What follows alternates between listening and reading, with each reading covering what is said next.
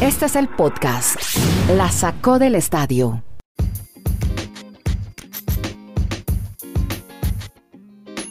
Hola, ¿cómo les va? Quiero decirles, y lo voy a decir así, redondo, con letras redondas, que hoy hemos llegado al episodio 500, señores. 500 episodios del podcast La Sacó del Estadio. Venga, Dos años. Primero de junio. Perseverancia, constancia, inteligencia, cariño por este proyecto. Gracias, Garay. Gracias, Marulanda. Muchachos, felicitaciones. Vea, eh, primero que todo un placer, y lo dije en el video que publiqué en las redes sociales, Sí. y del que ustedes pues también hacen eco. Ar- arroba Kenneth Rayal Piso Garay, para que el que lo quiera ver, con doble NTH, Kenneth Garay, así buscan, al número uno. Y en el Facebook, el número uno es usted. Y en el Facebook, además de la cuenta de los amigos, también hay cuenta pública, y ahí lo, lo- lo puse. Señores, es un honor, es un orgullo, y tal y como lo decía en el video, acepté algún día la invitación Sí. de un par de amigos, amigos del alma, casi casi hermanos, para acompañarlos en un proyecto que ya habían empezado. Pues ya son 500. Qué bueno que me acogieron y, hombre, que no, No, pero sean- usted estaba desde el inicio. Lo que pasa es que usted se vinculó después porque sus otros proyectos contractuales que tenía con otras compañías no podía hacerlo. Pero usted siempre estuvo desde, Bueno, desde el origen. Así que no se preocupe, amigo. No, y gracias al señor Nieto Molina, que fue el que me, el que me metió en el cuento del podcast. Y el que me llamaba y me decía, usted no tiene podcast, hay que hacer un podcast. Sí. Y yo le decía, no, pero ahí está, así, lo que dijimos esta mañana está ahí colgado. No, eso es archivo de audio, hágase un podcast. Mire, yo siempre he hablado de la comunidad de los amigos que se van vinculando. Eh, Marulanda me contaba que lo llamaron de Desparchados NFL, ¿no? Un podcast de Colombia. Marulanda, cuéntenos su experiencia y también un podcast de Chile que habla de NFL.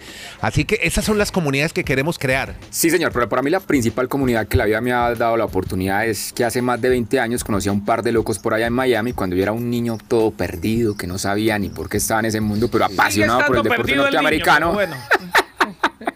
Lo Pero sacamos de Liberty mucho que- City. sí, pero me complace mucho que este par de señores que son una trayectoria impecable en medios de comunicación, su experiencia, su conocimiento, pues ahora todos los días tengamos la oportunidad de disfrutarlos día a día y compartir exactamente con más comunidades, más personas que se van vinculando a este proyecto de la Saco del Estadio Podcast. Y muchachos, por ejemplo, me sorprendió la semana pasada unos chicos en Bogotá que nos llamaron para hablar de la NFL y con gran conocimiento. O sea, no era simplemente decir las cosas típicas, sino con un vasto conocimiento sobre todo el Qué draft. Entonces esto nos complace cada vez más. También en Chile una vez nos contactaron y más gente se va sumando a esta historia de hablar de los deportes americanos y por supuesto sin olvidarnos de las grandes transmisiones de- del, del mundo del deporte en el planeta. Bueno, al mensaje de Garay ya tiene varios likes. Quiero saludar a Miami Dolphin Fan, Medellín Real Piso NFL, mi religión vegetariana, no al maltrato animal, pero es se declara fanático de los Dolphins de Miami. Mire que usted no está solo, Marulanda, más en Medellín. Mm, qué bien. El Pollo Uribe Yo saludos. le, también. yo le recomiendo, por si acaso, que no busque al otro, que se quede así, por el bien de él y la salud de él. El Pollo Uribe también, arroba Pollo Uribe de, de Bucaramanga, Colegio Superior de Telecomunicaciones en Colombia, también nos saluda, nos saluda. Reportero, reportero y amigo, Andrés, muy amigo. De Unánimo Deportes, Mateo Mayorga. Qué bueno, hombre. Eso va en el ADN. Además, porque el papá, gran comentarista, Ricardo. Bien, Mateo, gracias Este por muchacho seguirnos. especialista en baloncesto. Qué maravilla, Que, léalo cuando pueda. El hombre es una Biblia. Eh, algún día me dijo, si puedo tener por algo, lo que sea, la pasión que tiene mi papá me va a ir bien. Y su pasión es el baloncesto. Pedro Ramírez, Pedro, Pedro Rostero y Eduardo Martel, que ese sí es pues carnal del viejo Garay. El vikingo también. Vikingo. Pendiente de todo lo que hacemos y decimos en este podcast. Gracias a todos y a los que se vayan vinculando durante este podcast. A ustedes también por seguirnos y vamos no solamente por 500 más, 1000, 2000, los que nos de Además eh, de Ajá. constancia digo porque nunca, nunca, de lunes a viernes, siempre estamos ahí, cinco episodios semanales. Gracias a todos los que nos están acompañando. Ahora que, que aparecen pocos y los que primero aparecen, porque generalmente durante el día se van sumando, esto es un, esto no es, no es caliente, como dice Nieto Dani, esto es frío. O sea, e- en, frío pueden bajar el, el podcast.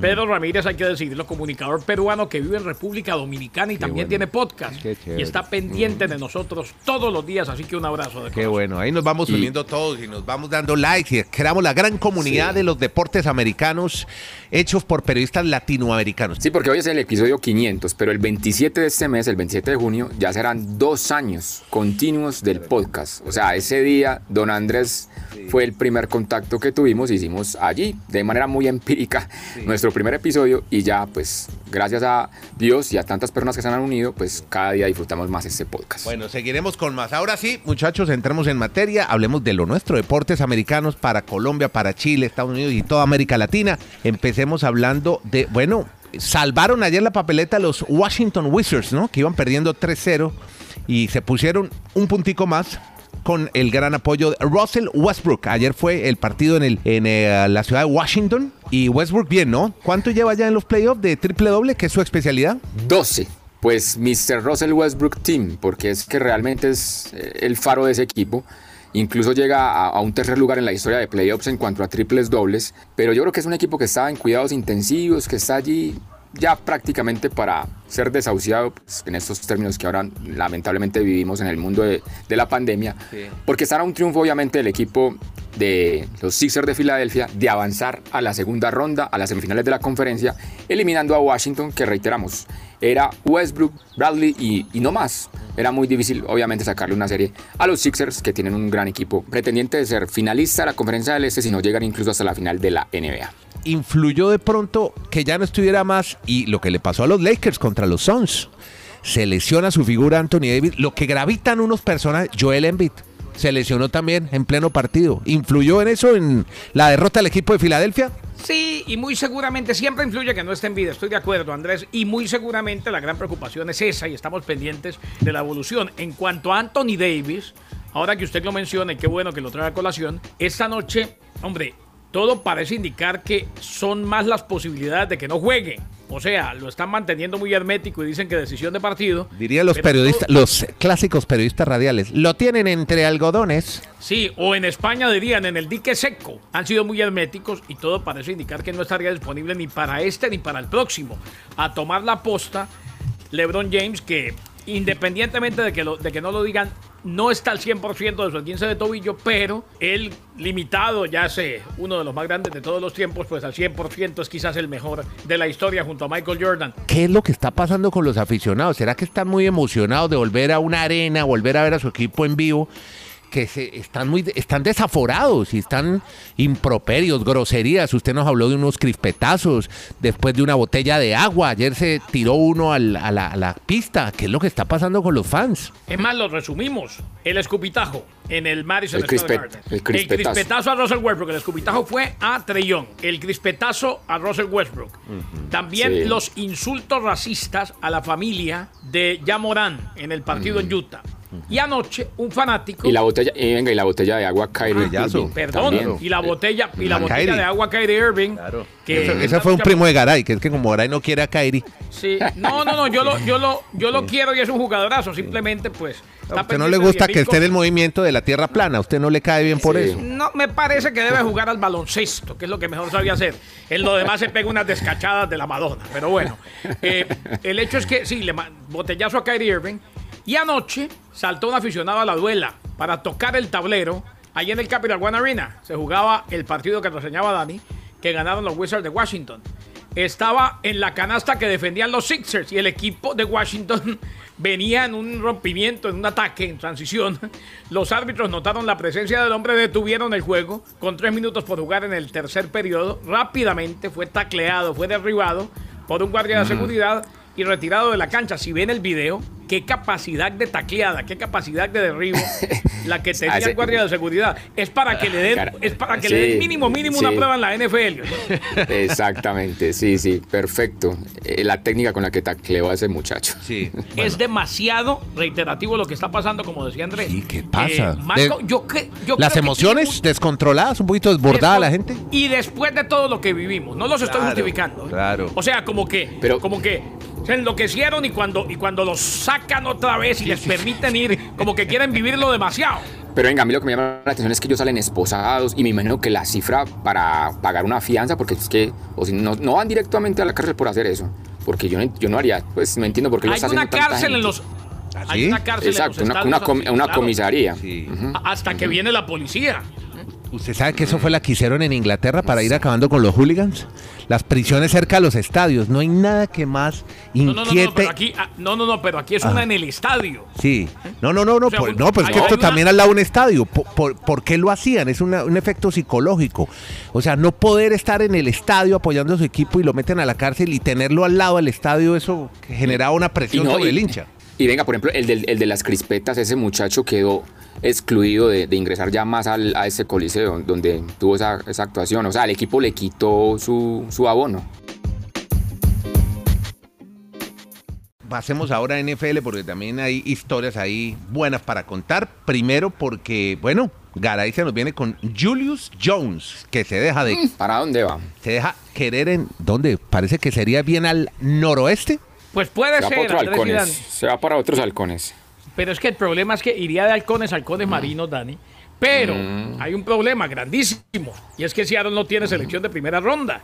O sea, eh, él se ha venido hablando con Russell Wilson. Eh, a él, ¿Quién no quiere a Julio Jones? Pero uno de los requisitos para el intercambio sería que a los Falcons de Atlanta le den una selección de primera ronda y no la tiene, ya la negoció los hijos de Seattle. Además, hoy primero de junio es una fecha muy importante en la NFL, importantísima.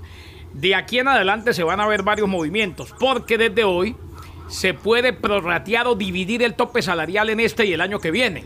Los equipos van a tener más capacidad de poder adquisitivo eh, si quieren firmar a alguien ya, lo cual es muy positivo para muchos, aunque después tendrán menos capacidad de adquirir el año que viene si es que deciden utilizarla este año, si es que deciden eh, quemar la gran mayoría del tope salarial este año. Pero vamos a ver muchos movimientos, entre ellos el de Julio Jones. El de Julius Jones. Bueno, muy bien, eso por el lado de la NFL. Le Sí. hacemos nuestra invitación miércoles, todos los miércoles estamos haciendo un espacio en Twitter, nos entramos en un salón para poder conversar con ex- extensión, con argumentos y poderle preguntar a dos capos como Garay y Marulanda sobre deportes americanos. Les recuerdo nuestra cita es a las 6 de la tarde, 18 horas de Chile y de los Estados Unidos, hora del este de los Estados Unidos, 5 de la tarde, hora de Colombia. Nos encuentran en las cuentas de Twitter de arroba Kenneth Rayalpizo Garay con doble N, T H. En Dani Marulanda, arroba Dani Marulanda con una sola N y Y, Dani Marulanda, y Andrés-Nieto. Ahí estamos, en cualquiera de esas cuentas ya van a ver ustedes esa bolita que se abre en la parte superior, en forma ovoide, como un balón de fútbol americano que está vibrando. Ahí estamos, un espacio en Twitter. Ahora hablemos de Major League Baseball, porque tenemos Osuna va a recibir una fianza de 20 mil dólares por cargo de agresión. Sí, las situaciones que se están viendo Andrés en Atlanta, entre Osuna, con todas estas situaciones extradeportivas y Acuña sacándola del estadio con Ajá. nuestro podcast. Osuna, lo que pasa es que tuvo el fin de semana otra vez un altercado con su esposa. Es como una relación que vienen en un divorcio. Incluso en Miami ya también se había presentado una misma situación. Pero lo del fin de semana fue muy grave porque en una llamada al 911 alcanza a llegar la policía e incluso ver en el lugar de los hechos cuando Osuna, que en ese momento tiene un yeso en una mano porque él está lesionado, trata de ponerle el- el- la mano en el cuello de su esposa. El término es como estrangular. Entonces, dada esa situación, va a la cárcel, ahora paga una multa o una fianza de 20 mil dólares y vamos a ver la MLB cómo toma cargos en el asunto, porque podría ser una sanción muy larga para Osuna. Para el gran Osuna, ese no es el Osuna que a usted le No, gusta. no, el mucho, del reggaetón no, re- no. el- sí, no, ese es No, el. no. A veces me confundo, el pienso que es él, pero no, no es él. Ese es Osuna, el de Grandes Ligas, que lamentablemente está viviendo esta situación. Y Acuña, que es compañero del equipo, pues anoche pegó otro cuadrangular. Oiga, está muy emocionante la carrera de cuadrangulares en Grandes Ligas. Vladi Guerrero, Ajá, Fernando Tatis, ajá. Este chico Acuña, todos muy jovencitos. Todos latinos. Son los líderes, todos la- los líderes con 16 y ahí está detrásito el japonés Otani con 15 cuadrangulares. Disfruto cada noche esta jornada de cuadrangulares en Grandes Ligas, mi estimado Andrés. Bueno, usted habla de esa fianza de 20 mil dólares y yo le voy a hablar de lo que tiene que pagar una tenista que se llama Naomi Osaka, 23 Mm, años, japonesa. Multa de 15 mil dólares. ¿Se acuerda que habíamos dicho que no quería ir a las conferencias de prensa porque ella había visto a atletas de élite derrumbarse en salas de conferencia de prensa y dijo, mire, yo sufro de un problema de salud mental, tengo, estoy, sufro de depresión, quiero tomarme una pausa y se ha retirado. Es la noticia en toda la historia que da vuelta porque es, es un tema, mejor dicho, esto podría generar muchos podcasts. El tema de la salud mental de los deportistas cuando se ven eh, abocados a situaciones como estas, giros dramáticos, porque además ha sido advertida por los otros torneos que también sufriría las mismas multas si no a las conferencias de prensa, porque es parte de su trabajo. Uno de los requisitos de un deportista profesional es acudir a las conferencias de prensa. Nadio que dice que no y prefiere evitar, como dijo en un mensaje en sus redes sociales, que hablen de ella y que hablen más del torneo. Entonces, por eso quiere retirarse. Esto de la salud mm. mental es mucho más importante hoy por hoy que la salud física. Y qué bueno que el mundo se está concientizando del tema. Ella sufre de depresión y ansiedad eh, y se pone muy mal. Ahora, eh, tiene no solamente que tratarse, seguirse tratando, no sé hasta qué punto se está tratando, pero en la terapia se debe incluir el manejo del público, porque si quiere ser tenista de la agüita, tenista profesional, hombre, va a tener que lidiar con la prensa. Por eso cuando usted inicialmente dio la noticia hace un par de días, dijimos, hombre, quizás no lo está enfocando por donde es. El enfoque es aprender a lidiar con ese tipo de momentos y no tanto retirarse de todos los torneos, eh, porque ahí estaba viendo una responsabilidad y el problema no lo está atacando como tal. Esto es una situación para muchos podcasts porque es que es o debilidad o sinceridad. Porque la gente dirá, hombre, ¿quién no quisiera en la vida haber ganado torneos de Grand Slam? Vivir en el selecto mundo del tenis, que todo el mundo les corre, que tienen tantas prebendas en la vida. O sea, duro en una situación de, de esas extremas mentales, gente que le toca guerrillas en la vida. Pues uno irá a un tenista de alto nivel y en esas. ¿Y sabe quién salió al paso de eso? Serena Williams. Serena. Después de la conferencia, cuando le ganó a la vez. A la, ella dijo, ella dijo, ah, yo comprendo mucho la situación que está pasando Naomi Osaka. Yo también he vivido esos momentos. La prensa a veces es muy insidiosa, si el término lo puedo expresar así. Pero yo también, eso, eso a mí también me hizo más fuerte. O sea, ahí mostró la, la, otra cara de la situación. Venga, que es que aquí tenemos que un reglamento y hay que cumplir.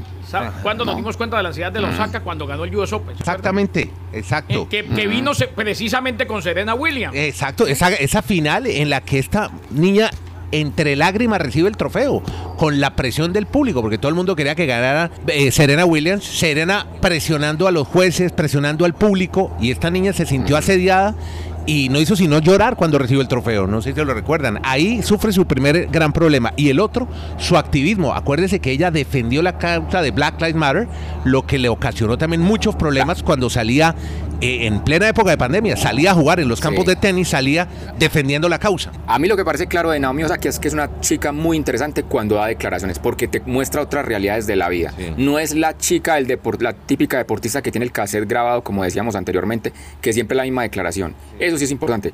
Pero yo creo que aquí también va gente que va a entrar a, cuestionar cómo así que esos temas mentales en una jugadora élite que tiene tantas oportunidades en la vida. No, no tanta oportunidad. y es la atleta que, más dinero recibe, ¿no? Según Forbes. Con respeto, en ese, en ese momento sí. Los que cuestionen el tema de la salud mental, hoy por hoy son una partida de imbéciles. Y lo digo con todas las letras.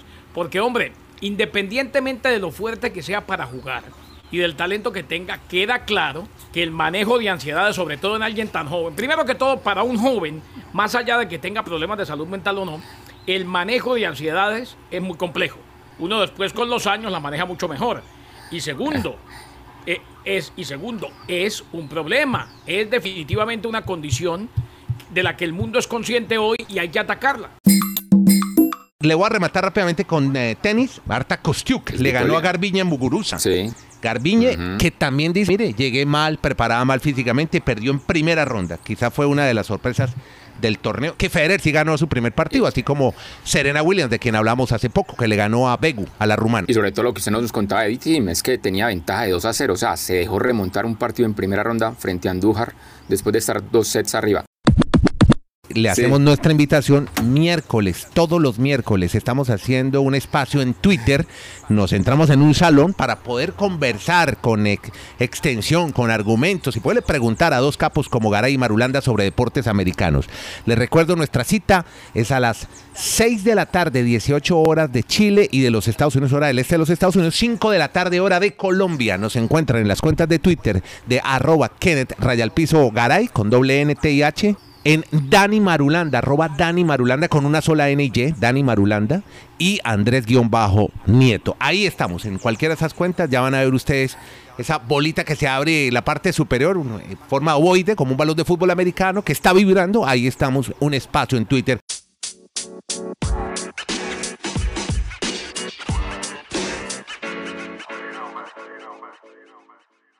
Bueno, ayer informábamos en medio de la, de la producción del podcast, hablábamos del cambio de sede para la Copa América. Ya no se hacía en Argentina y Conmebol inmediatamente anunció en su cuenta de Twitter que se iba para Brasil. Salió el jefe de ministros, Andrés, Luis Eduardo Ramos, y dice, no, Copa América en Brasil está muy lejos, esto no está asegurado. No solamente porque es un país, como bien lo decía Andrés ayer, que tiene una proliferación, una propagación de contagios bastante preocupante. No, está en el top 5 de los países de más contagios y más fallecimientos en el mundo en COVID. Top 5. Si no- detrás de India. El presidente Bolsonaro siempre ha ignorado la pandemia y él es de los que piensa, cree y dice y es uno de los grandes abanderados de esta Copa América. Hoy lo tienen que definir. Ayer inclusive se habló de las sedes, pero los gobiernos estatales salieron, entre ellos el de Pernambuco, y dijo, no, aquí no, aquí no podemos. O sea, la Copa América está en el aire.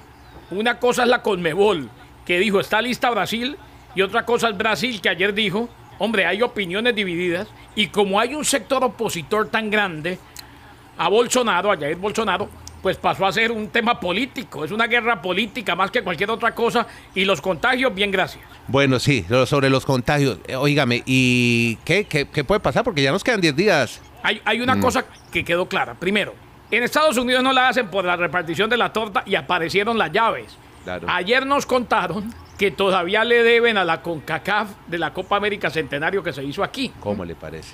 Eh, y yo creo que esa platica se perdió. No, y usted lo insinuaba ayer, sí, ellos no quieren repartir, se la quieren ganar toda. Por eso aquí no quisieron pagar impuestos en Chile, donde los obligaban a pagar un tributo por hacer la Copa América. O sea, pero me da la impresión de que cualquier mamarracho van a inventar. Es que a, uno se le olvida porque la vida es como un álbum de Se la fotos. quieren ganar toda, no quieren perder nada en lo de Sí, televisación pero- y sponsorización. Pero, pero póngale cuidado, a uno se le olvida porque la vida es como un álbum de fotos. La última Copa América fue en Brasil y no fue de mayor interés ni siquiera en Brasil.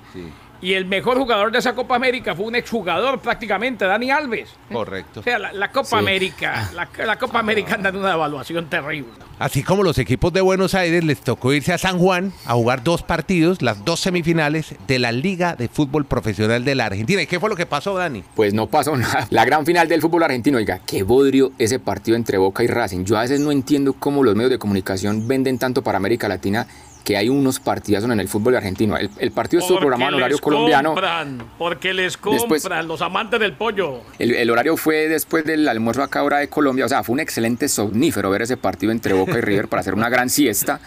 Que a la postre se definió en definición desde el punto penal, Racing gana. Y después, al finalizar la tarde, el equipo de Colón, que tiene a la Pulga Rodríguez, y a la Pulga Rodríguez es un jugadorazo. Yo nunca, no entiendo por qué nunca tuvo ni una, no sé, una en oportunidad en selección. selección argentina. Sí. Fue la gran figura de Colón y Colón se va a enfrentar entonces a Racing el viernes en la gran final de esa tal Copa de la Liga Argentina, creo que es que se llama correctamente así. Bueno, y el escándalo ¿Quién, que es- quién es la Pulga Rodríguez? es un delantero de Colón, la Pulga Ah, Rodríguez. Es un- bueno, no, Es un, vete- es un No veterano, digas. es un Vete. veterano, pero. Yo, yo acabo- acabamos de cumplir 500 capítulos y yo diciéndole a la gente, hombre, qué bien, eh, estoy con grande de verdad, el señor Marulanda, el señor Nieto, y me salen estos bárbaros con la no, Pulga pero, pero- Rodríguez. pero yo se lo organizo. no, no, no, oiga, y la Pulga Rodríguez. Pregunta en Argentina, ¿quién no conoce la Pulga No, Rodríguez? es provincia, es un jugador de, de Eh, provincia. sí, no, sí. no, no, no, no, no, No, Naomi no, Osaka no, y la no, Pulga. Rodríguez en el mismo podcast. Sí. Solamente la sacó del estadio. Mándenme una foto de la Pulga Rodríguez. Más bien, mire, cerremos con un capo. El rey Arturo Vidal, hay conmoción en Chile, dio positivo, lo tuvieron que hospitalizar, positivo para COVID-19. Y explotaron las redes sociales. No va a jugar contra Argentina el jueves. La gran figura de Chile no estará por COVID-19. Se habla de un encuentro con un amigo, que con una promotora. Mejor dicho, está esas redes sociales explotando y en Chile lamentando la ausencia de, de King, el rey Arturo Vidal. Pendiente de la cuenta Marulanda durante todo el día va a poner videos y la historia de la, pulga. Rodríguez. Perfecto, amigos, a ustedes muy queridos, les recuerdo el espacio en Twitter. Seguiremos celebrando estos 500 episodios del podcast La Sacó del Estadio. 500. Mañana a las 5 de la tarde, hora de Colombia, 6 de la tarde, hora de Chile y de los Estados Unidos, hora del Este. Y a ustedes por seguirnos en este podcast, por hacer esta gran comunidad. Mire cómo se van vinculando más podcasters y más periodistas deportivos, más amigos de los deportes americanos. Gara y Marulanda, Nieto Molina de Chile, Colombia, Estados Unidos. Gracias de corazón a todos.